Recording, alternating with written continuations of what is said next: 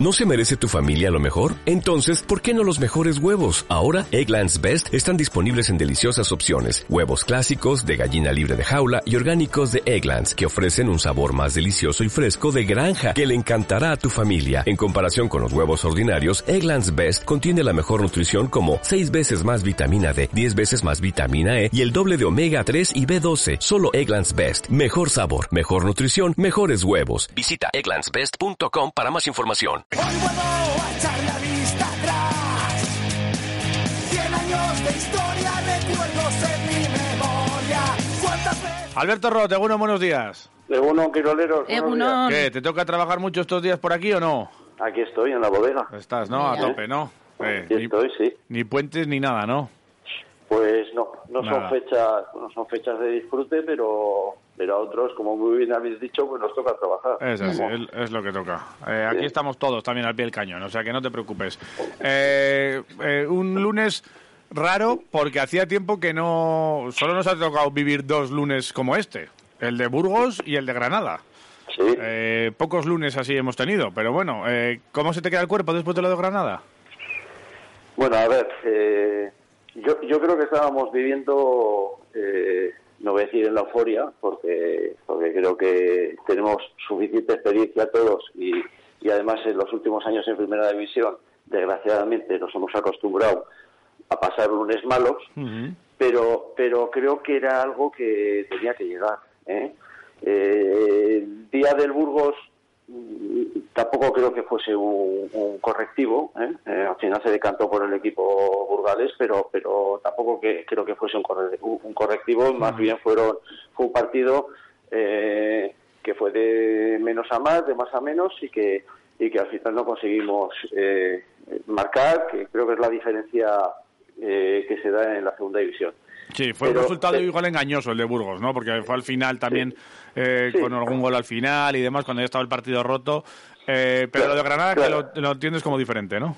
Claro, no fue un partido, el de Burgos, como dices, no fue un partido diferente a otros que en el que sacamos resultado, pero, pero en Granada creo que sí que vimos una visión del equipo que, que no voy a decir que yo esperaba, pero que a la que no estábamos acostumbrados y Ya. que iba y que iba a llegar tarde o temprano. ¿eh? Se dieron muchas circunstancias, nos quedamos con un jugador menos eh, eh, en la primera parte, eh, eso costó mucho también, jugar con 10, eh, los resultados enseguida se pusieron en contra y, bueno, y creo que hubo jugadores pues que no estuvieron eh, acertados. Entonces, pues, pues sí, nos ha tocado vivir un lunes eh, malo, pero que yo sinceramente lo digo, creo que era esperable, creo que tarde o temprano, no digo que, que estemos en una situación irreal, pero que, pero que sí que tenemos que acostumbrarnos a que esto de la segunda eh, no tiene una continuidad como nos gustaría a todos. Ya. ¿Estás de acuerdo con el Mister, con esto de que eh, mucho factor externo al, al juego? Hombre, tiene que ver todo con el juego, pero a lo que es el, el tú a tú de los dos equipos, hay mucho, muchas cosas alrededor de todo eso, con decisiones eh, arbitrales que, que en, en principio fueron buenas. eh, en lo de, yo creo que lo de Guridi eh, se equivoca, pero bueno, se puede equivocar. No lo acepto tanto teniendo en cuenta teniendo eh, que si tienes el VAR ahí que te puedes equivocar en una decisión así, pero te- ¿estás de acuerdo con el mister en este sentido de muchas historias hay alrededor de, de- de lo que es el partido? Sí, sí, sí, yo estoy, estoy de acuerdo en, en que había factores externos, eh, o se dieron factores externos eh, que no son habituales ¿no? en lo que es un partido Ya. de fútbol.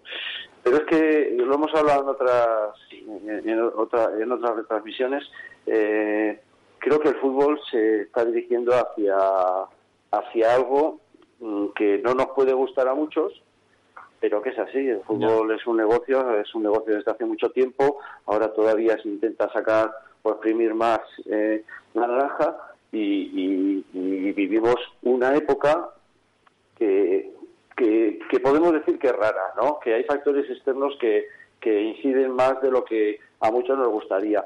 El romanticismo del fútbol de antes y, y las opiniones de unos y de otros. A ver, yo siempre he pensado que el fútbol es un deporte tan perfecto, ¿eh? así lo decía, ¿eh? que muy pocas reglas eh, se podían cambiar. ¿eh? desde los principios de los tiempos.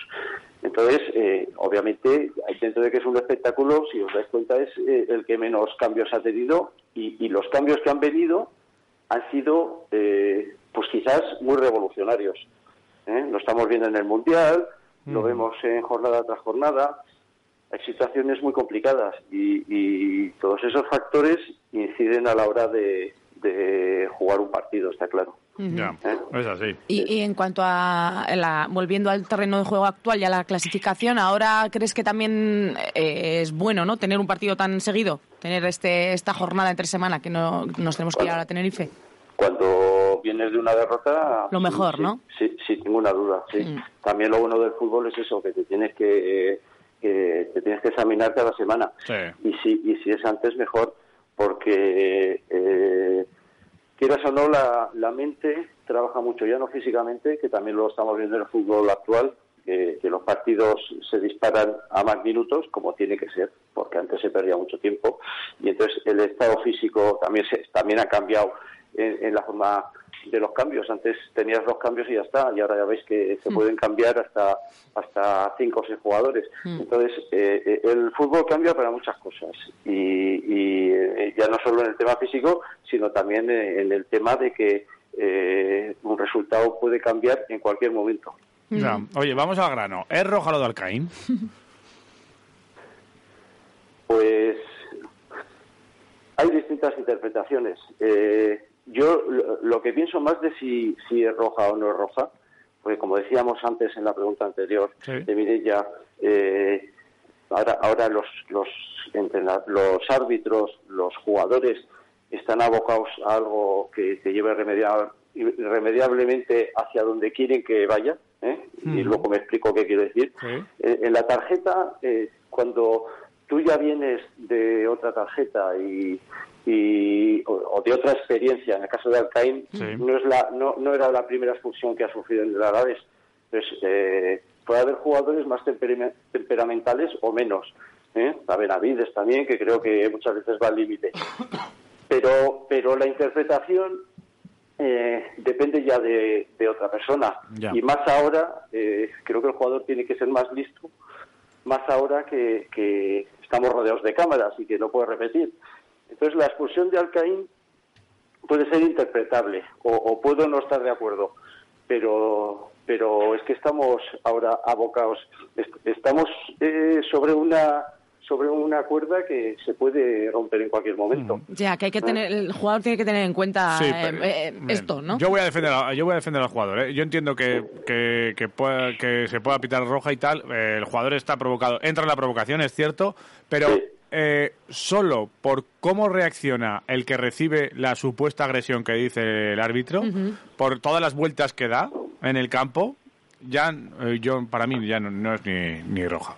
Porque Mira, yo- ¿Cuántas yo- vueltas da? Pero, ¿Cuántas vueltas da? ¿Es normal que de- pues, no? Pues ya vas al pero, flopping. pero, pero a mí a mí lo que me parece un poco vergonzoso o, o a mí como jugador como el jugador de fútbol y como cuando era jugador de fútbol a mí incluso me he hecho daño en, en una entrada en una Sí. disputa de balón y tal Sí. y, y, y a mí me daba hasta vergüenza salir cojeando de ahí no y, y antes bueno pues el jugador pícaro o poco compañero que se que, que se aprovechaba de que hubiese pocas cámaras o que sí, la sí. decisión la decisión del árbitro Que intentaba Ah, engañar o lo que sea, ¿no? Sí, un árbitro no estaba mediatizado por, por factores externos que le podían avisar o no, pues claro, que aprovechaban y querían ganar esa baza. Pero hoy en día, que está súper controlado, vigilado, que si, que si haces cuento, hablando claro, se te va a ver el plumero. Y además que no es popular. Mira, yo me quedo con unas declaraciones de Mendilibar, eh, hace un par de años, todavía estaba en Delibar, me parece, y decía que el fútbol se estaba convirtiendo en un juego de tramposos.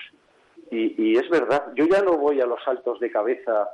eh, joder, yo juego toda mi vida a fútbol, hemos saltado de cabeza, más que ahora, porque antes los. Ahora, ahora lo que quieren los entrenadores es que los porteros salgan con el balón jugado, pero antes era al borde del área cuando cogía un balón y, y bal- patado para arriba. Sí. Y entonces disputábamos muchísimos más balones por alto que ahora. Y nunca, nunca ha habido la cantidad de quejas que hay ahora de que si hay codazos, que si sales con la, que si has saltado con la, Sí, sí, con el brazo extendido y tal, que muchos, eh, muchos saltan con el brazo extendido para hacer falta y para hacer daño. o para protegerse ellos, ¿no? Pero, pero ahora los jugadores lo exageran mucho más. Entonces, eh, Mendilibar decía, estamos convirtiendo el fútbol en otra cosa y los futbolistas son los primeros tramposos. Pero es- Porque además para Sí. las manos, para Sí. las patas son los primeros que protestan, que los árbitros se ven rodeados, no sé, son, son situaciones que a mí no me recuerdan al fútbol de siempre. Pero es curioso porque con, con tantas cámaras que hay, pues también tienen que ir esas cámaras a por los tramposos, ¿no? No a por, no también para que se haga justicia con las faltas que igual antes no se veían o con los penaltis que antes no se pitaban y que los veía todo el mundo a posteriori y decían, no, ha sido penalti y el, el árbitro no lo ve. eh, pero también para, para los tramposos. O sea, yo, al Cain le saca roja, lo ves en el monitor y dices, bueno, pues eh, yo interpreto que es roja, porque es interpretable, es cierto. Pero yo, al que, reci- al que se da esas volteretas y luego se levanta sin más, Sí. yo le sanciono también. ¿Por qué no le vas a sancionar? Efecti- Efectivamente, efectivamente, estoy de acuerdo contigo. Claro. Sí, Jota, yo, yo no digo que la, telo- la tecnología y los avances eh, digitales no vengan para ayudar, Ya. pero, pero te das cuenta de la grandeza del fútbol o la complicación que muchas veces, incluso con lo digital, se tienen dudas. A mí ahora no me parece, no, no voy a decir ético, porque si te basas en, en una línea, pues eh, tienes que apechugar. Pero, pero a mí no me parece ético que se anulen eh, goles, jugadas, porque la porque por- porque el dedo meñique de un jugador está más adelantado Ya. o no está. Yo no sé, yo creo que ahí le tenemos que dar una vuelta. Y luego, eh, vamos a ver, eh, vuelvo a repetir, yo no estoy en contra de, de la digitalización y de, y de los nuevos métodos, pero sí que me parece eh, que, que las manos de ahora o cuando el VAR avisa a un colegiado para que vaya a ver una jugada, ya te está poniendo, en eh, eh, te está obligando a que tú cambies lo que se ha visto. Sí. O, Te está, o- o te está mediatizando ya, sí, te está mediatizando. Te dice, oye, que aquí hay otro árbitro que, que no ve lo mismo que tú. Sí, sí, sí. Hubo, hubo uno de los primeros partidos, la primera fase del Mundial, hubo un árbitro que le echó, hablando claro, dos cojones, Sí. le mandó el VAR, no, no recuerdo qué partido es, sí, creo que era un árbitro además, no era un árbitro de una liga de estas que sean fuertes, ¿eh? Ya. era de un, de un país, no, no recuerdo bien, ¿eh? pero, pero le mandaron el VAR ir a ver una, una jugada Y no cambió el la tío- decisión. Y el tío no cambió la decisión. Y Ujú. dije, joder, la primera vez que lo veo, es que así tiene que ser. Bien, sí, sí, Y- estoy de acuerdo. Y luego lo de las manos. Lo de las manos es otro tema que a mí, a mí me parece, y lo voy a decir claro, impresentable. El cuerpo humano no se creó para que corrieras con los brazos pegados. Entonces, eh, se pitan penaltis, a ver, que si la- el balón va en dirección a la portería, si es eh, intencionado, pero es que los jugadores en ese aspecto están desprotegidos. Y luego que, que encima, hasta hace poco te sacaban tarjeta porque por hacer una mano involuntaria. Sí. Entonces ya, bueno, pues por eso digo que no sé si el fútbol ha perdido esencia, pero no se parece nada. Creo que todas esas cosas tenía que haber un gabinete a, a nivel mundial ¿eh? que se reúne y que diga, oye, Hmm, ¿qué criterios está estamos claro. usando? Bueno, más, bueno. más allá de eso, eh, sí que es Sí. cierto que a la vez no le salió el mejor partido del mundo en Granada, que No. esperamos que corrija de cara a este partido frente a Tenerife, un partido que por cierto llega con, con problemas. O sea, vamos a ver si Miguel eh, se puede recuperar de ese esguince, si no tiene pinta de que puede salir Taichi o, o no sé si, si Robert Moreno hay como de falso 9.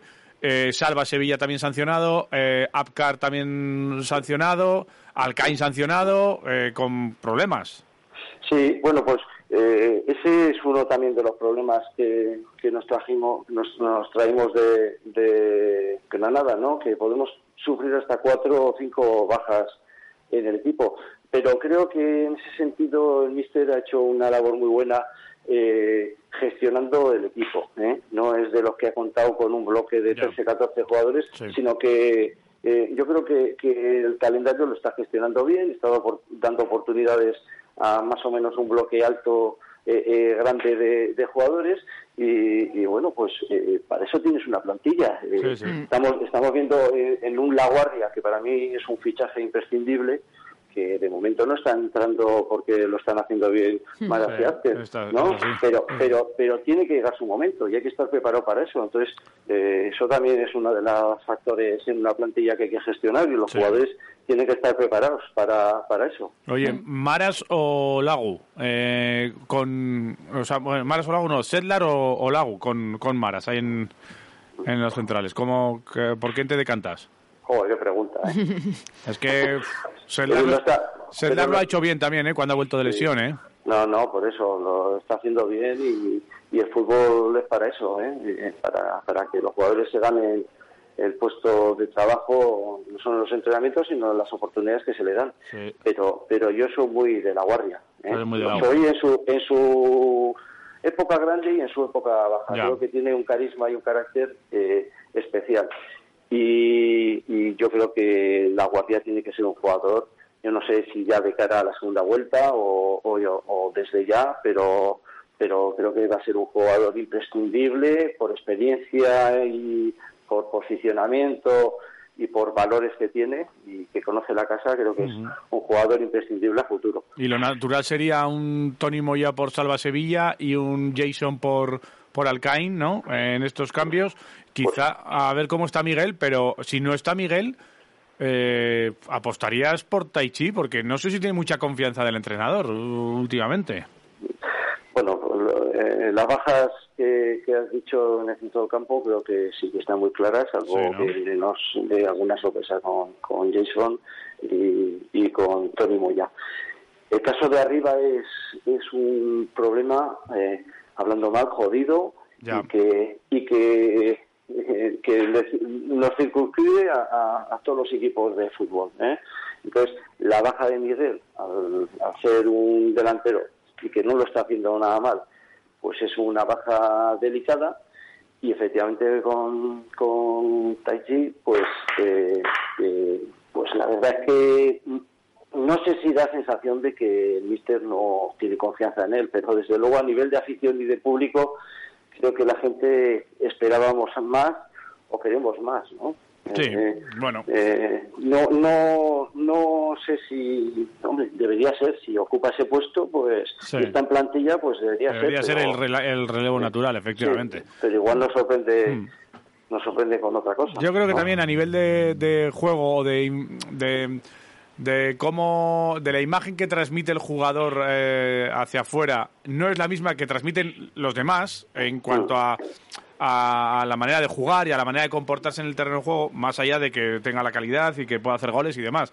Entonces, por eso igual chirría más en el, en el espectador, ¿no? Porque no, no, no se le ve tanto como se le ven a otros jugadores, que, que hace otros trabajos, pero bueno, eh, es las cosas. Pero bueno, esto lo hará eh, y lo decidirá Luis García Plaza de cara a este a este partido del miércoles. De Eh, todas hoy- formas, tú, Javi, es que le haces elegir a Alberto Sí. ahí en los centrales y él va a ir a- con la guardia siempre, atendiéndonos desde la bodaga. Ah, hombre, como comprenderás. fácil, sí, O sea, cerca, siempre. Ahí, yo soy muy de la guardia, claro, yo también. Siempre cerca, también. siempre cerca, siempre Bueno, cerca. a, a a- mí ahora me toca estar mucho en aro, ¿eh? Pero, Sí, Ah, sí, bueno, que está también. mucho en aro, sí, sí, pero- es así, pero pero también, bueno. también tenemos bodega en, en la guardia. Claro, sea, eso tira, Sí, eso tira. Tenéis, tenéis de todo, o sea que bueno, Sí, ahí, lo iremos viendo. El miércoles, por supuesto. Hoy a las doce y media habla el Mister, lo escucharemos aquí en eh, todo eh, íntegramente con el Quiroleros al día y con, y con Mirella. Y lo comentaremos más adelante también con, con Alberto, que siempre nos atiende estupendamente. ¿Vale, Alberto? Claro que sí. Venga, Pues nada. Mireia y todos los quiroleros. Un abrazo Venga, Un abrazo. que te sea leve la semana. Alberto. Agur. Gracias, lo mismo. Agur, agur.